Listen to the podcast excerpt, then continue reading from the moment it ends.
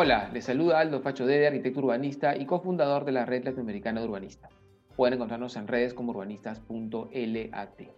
Ciudades que Inspiran es una iniciativa conjunta entre la Red de Urbanistas y el Comité de Lectura, desde donde visitaremos diversas ciudades del Perú y Latinoamérica a través de las miradas críticas de sus ciudadanas y ciudadanos, buscando destacar aquellos aspectos que nos inspiran y apasionan.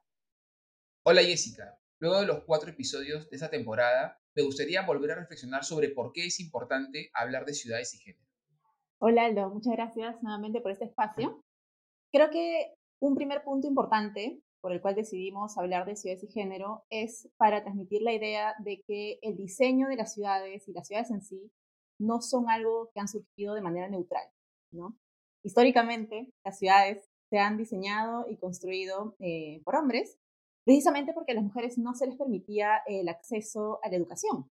Bueno, esto sigue pasando. Lamentablemente. Eh, y en segundo lugar, existe la carga del trabajo doméstico eh, que históricamente también se le asigna a, la mujer de una manera, digamos, injusta o inequitativa.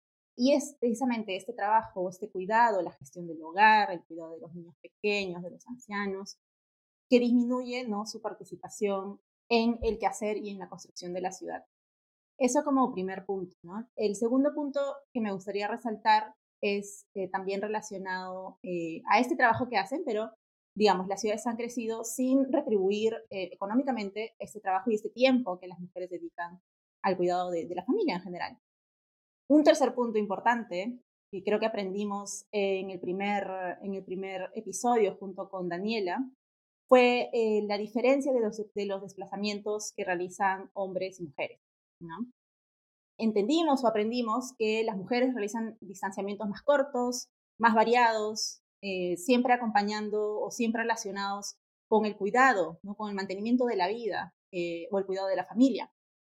Eh, y creo que algo importante de esto es que no son desplazamientos de mujeres específicamente, sino que creo que es importante entender que esos desplazamientos para mantener la vida de, de nuestras familias y de las ciudades son desplazamientos que deberían ser realizados por todos, por eso hablamos de cuidadores y no solamente de, mujeres, ¿no? Cómo la ciudad y el diseño urbano puede favorecer eh, el desenvolvimiento de los cuidadores en general para que puedan realizar de una mejor manera estas, estas actividades.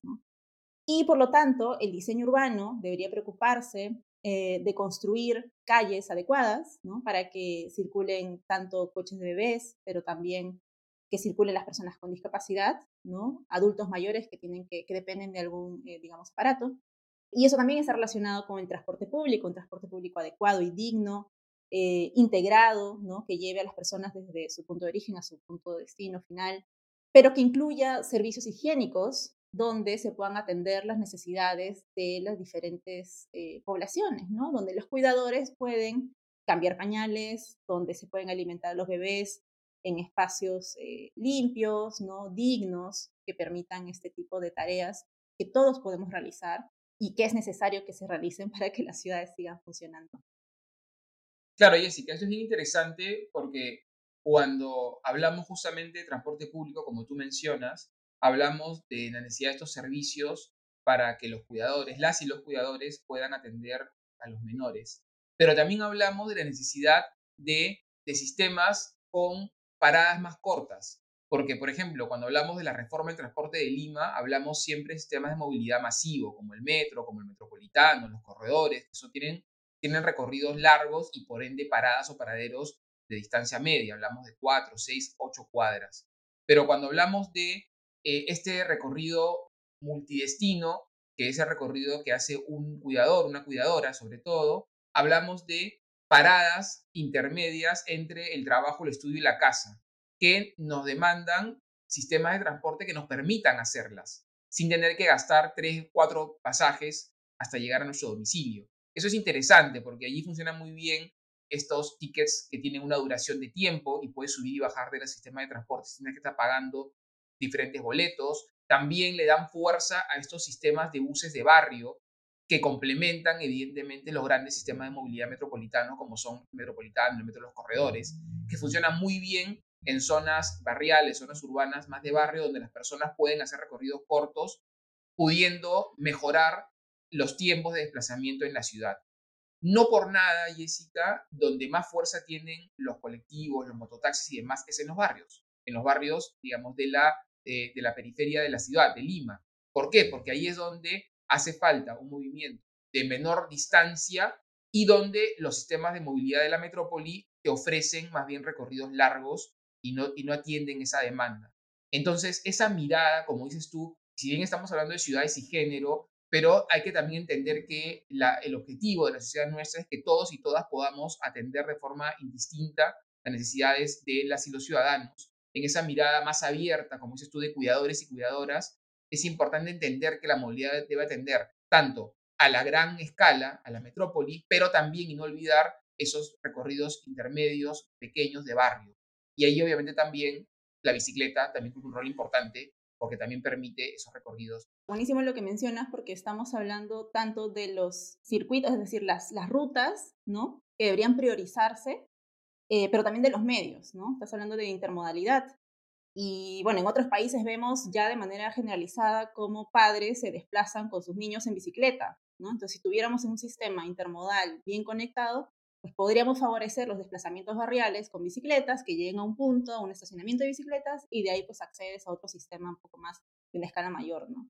Qué importante tener en cuenta eso, ¿no? Eh, y lo más importante que a mí me parece es priorizar estos desplazamientos en cualquier, en cualquier circunstancia. Ya lo mencionaba Leslie Kern cuando ella hablaba de la limpieza de la nieve en las ciudades, ¿no? Pero en nuestro contexto es prioritario, sobre todo cuando has mencionado ahora el, caso de los, de, las, de los asentamientos periféricos, que por motivos geográficos es mucho más complicado y requiere mucha más innovación para ver de qué manera se logra ese sistema interconectado, intermodal. Otro punto que creo que es importante resaltar y que lo trae, lo, lo introduce el libro de Leslie Kern, eh, autora del libro Ciudades Feministas, es respecto al tema del miedo. Un miedo que, que sienten las mujeres frente a los hombres, pero frente a la ciudad, ¿no? Y como este miedo constituye un factor que contribuye al control social de las mujeres al determinar o cambiar sus patrones de desplazamiento dentro de las ciudades. No se tiene control donde dónde están los hombres que podrían constituir un factor de miedo un factor de riesgo, ¿no? ya sea frente como acoso o violencia sexual. Como no podemos controlar sus desplazamientos, pues aprendemos cuáles son esas rutas seguras para desplazarnos en una ciudad. Y al transformar o al cambiar nuestros desplazamientos, pues podemos perder oportunidades de mejora económica o de mejora social en, general, pues nos obliga, por ejemplo, a rechazar trabajos que pueden estar en zonas que sentimos inseguras o porque podemos rechazar eh, trabajar horas nocturnas que nos podrían dar, ¿no? que nos podrían pagar más, pero que por temor evitamos, eh, evitamos pedir o evitamos acceder a ellas. Y esto, de una manera eh, casi como consecuencia, el miedo a la calle, el miedo a los hombres en la calle, nos empuja nuevamente como mujeres ¿no? al ambiente doméstico, contrario a nuestra voluntad, porque bueno, uno por voluntad también podría quedarse, pero contrario a una voluntad de querer salir y desarrollarse fuera de la casa, esta situación de miedo nos devuelve al interior doméstico, donde no siempre es un lugar seguro. Hay estadísticas que demuestran que incluso ahora durante la pandemia se ha exacerbado la violencia eh, psicológica y sexual en las casas. Y creo que eso es un tema súper importante porque se relaciona con una de nuestras eh, invitadas, que fue Janet Yaja. Ella nos habló y nos eh, explicó de una manera bastante didáctica cómo se manifiesta la violencia de género en la ciudad. ¿no? Y incluso nos habló en tres momentos respecto a la prevención, a la atención y el acceso a la justicia. Y vimos cómo la ciudad podía desenvolverse en esos tres ámbitos. Claro, Jessica, la conversación con Janet fue sumamente interesante porque lo que nos mostró Janet es que la violencia no es un tema de niveles socioeconómicos, es un tema de la sociedad, es un problema que tenemos todos y todas nosotros. Eh, y que más bien se manifiesta justamente por ello en los diferentes espacios de la ciudad. Más allá de ello, me parece interesante lo que Janet plantea, que es que la mejor manera de poder ayudar a reducir la violencia de género, desaparecerla, ojalá, es poder comunicar la importancia de respetarnos, de cuidarnos y de protegernos. Esa comunicación está a cargo, evidentemente, del Estado, que el Estado somos nosotros, ¿no es cierto? Pero el Estado tiene una capacidad limitada de llegar a nuestras casas. Pero no debemos olvidar que el Estado justamente somos también nosotros. El Estado nos representa pero el Estado lo conformamos todos y todas. Entonces, no debemos esperar que el Estado sea el que atienda o el que reaccione. Nosotros somos los que debemos alertar y ayudar a que el Estado pueda estar presente. Y el sector privado también somos nosotros. Entonces, el sector privado, que ya viene trabajando de forma muy interesante y muy intensa con las comunidades para poder mejorar sus servicios, también debería ser un aliado muy importante en esta intensa campaña de lucha contra la violencia. Eh, con Janet vimos casos muy interesantes en los cuales, por ejemplo, la banca privada ya está utilizando canales como las bodegas para poder prestar sus servicios de pago, de cobro, en fin, ¿no? Con estos cajeros y hasta sistemas de pago. ¿Por qué no podríamos hablar de un fortalecimiento de la red de protección a las personas más vulnerables en espacios también de comercio donde se pueda dar herramientas a, los, a los propietarios, a, los, las personas que atienden el negocio para poder recibir, para poder dar un teléfono y poder eh, proteger mientras el Estado llega a poder eh, hacer su trabajo. Entonces, es interesante ver cómo este trabajo en conjunto es el que nos va a permitir poder superar este importante flagelo a la sociedad que es la violencia de género.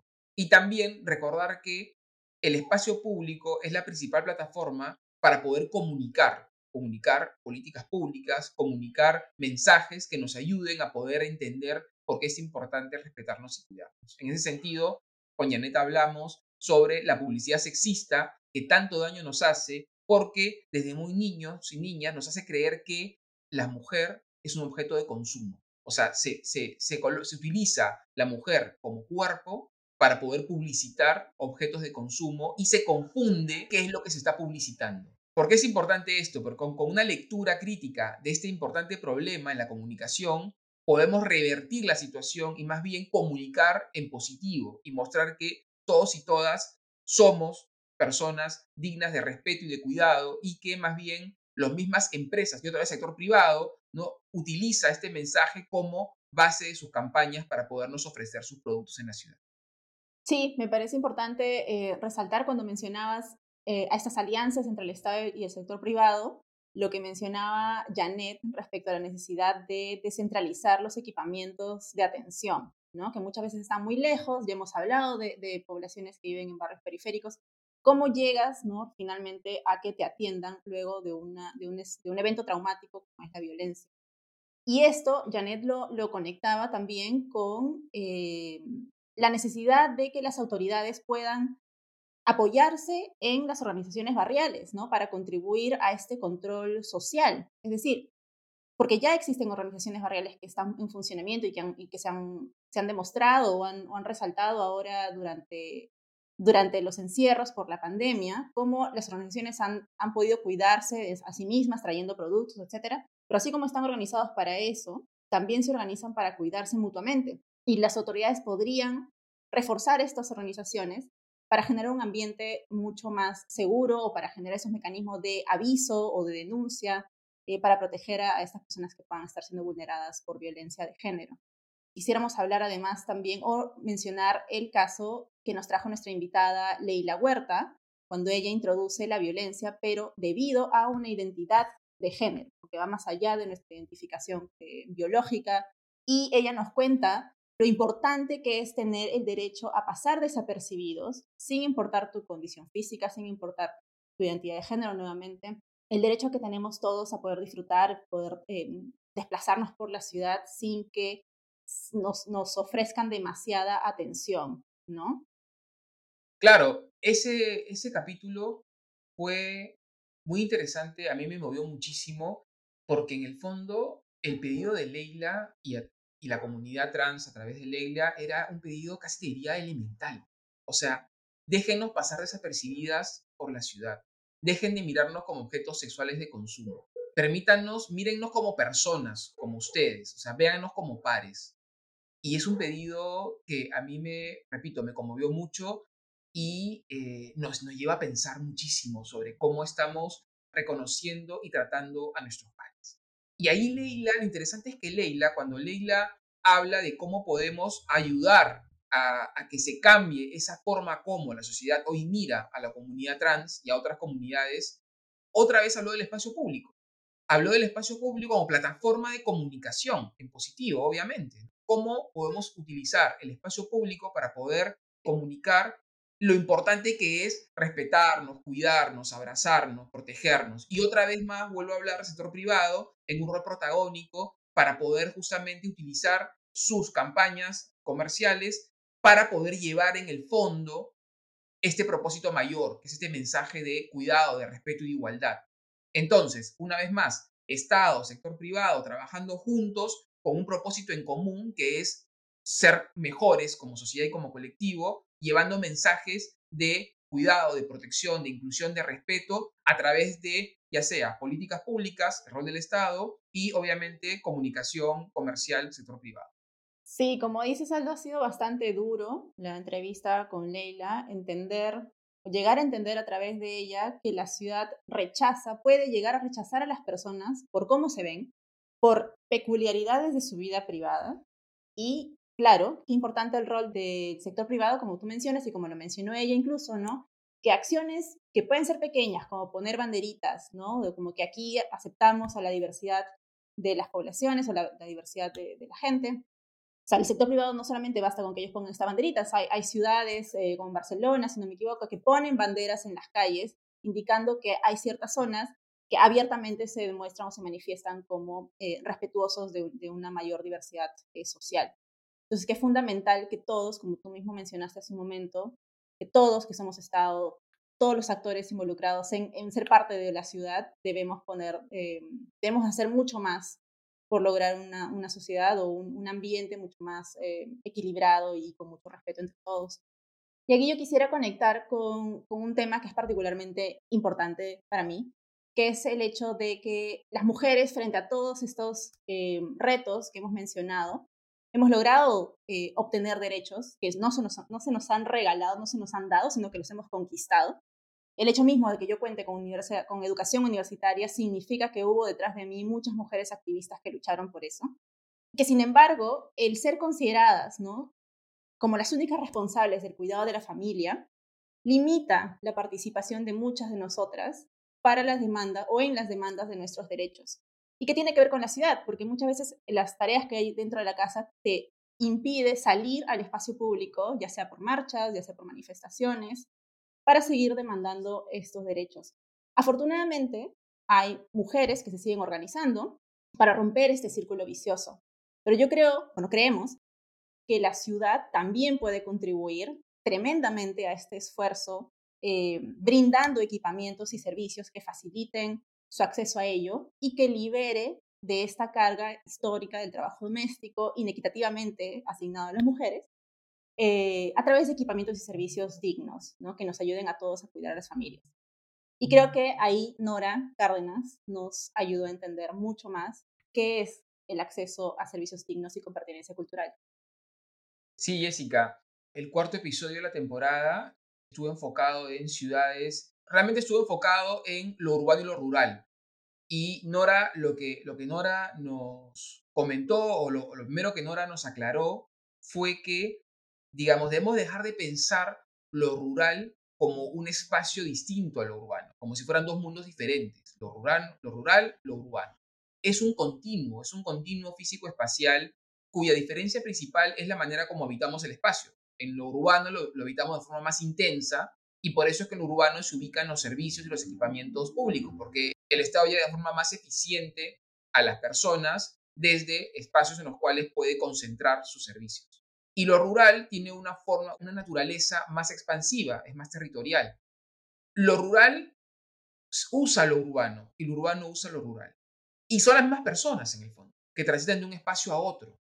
Qué importante entenderlo así y no entender como que lo urbano es una instancia de mayor desarrollo que lo rural. Sí, mira, si, si entendemos, como tú lo has puesto, ¿no?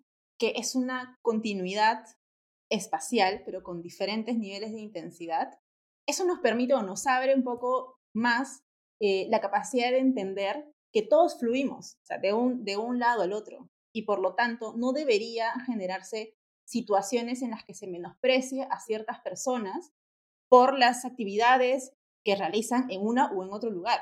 y mucho menos menospreciar las costumbres que han desarrollado por vincularse de una manera particular a su contexto. Así como podemos entender esta diversidad o esta gama de intensidad entre lo rural y lo urbano, pues entonces casi que se decanta la lógica en, que los servicios y las infraestructuras tienen que también permitir una gran variedad que se adapte al contexto en el que se van a insertar. Y Nora nos explicaba muy bien esto cuando nos contó este caso de las mujeres andinas en el proceso de llevar sus embarazos e incluso en el momento del parto. Nora nos cuenta cómo eh, servicios inadecuados pueden reproducir eh, prácticas discriminatorias a la cultura de las mujeres andinas. Ella incluso nos contó específicamente el momento del parto, un caso muy particular y que es, digamos, es, algo que, que se repite en muchas comunidades indígenas, que las mujeres luego de dar a luz conservan la placenta como parte de su cultura para mantener la fertilidad. Eso es algo que para muchas de nosotras bueno, no lo vivimos, ¿no? Pero que es algo fundamental para ellas. Y cuando acceden a servicios públicos provistos por el Estado, pueden enfrentarse a situaciones de violencia porque no les permiten, en principio no les permiten ser acompañadas por alguna partera, no se les habla en su idioma y no se tiene en cuenta estas diferentes eh, situaciones que determinarían un diferente diseño físico de, un centro de salud que, está atendiendo a mujeres andinas. Entonces, a mí me parece importante darnos cuenta que las políticas públicas deberían aprender de estas prácticas que se reproducen en el territorio y que podrían ser un, momentos de innovación en las políticas públicas al aprender, ¿no? en particular, de las maneras en cómo se organizan las mujeres para mantener sus culturas y para mantenerse en el día a día vivas, sanas y dignas. ¿no?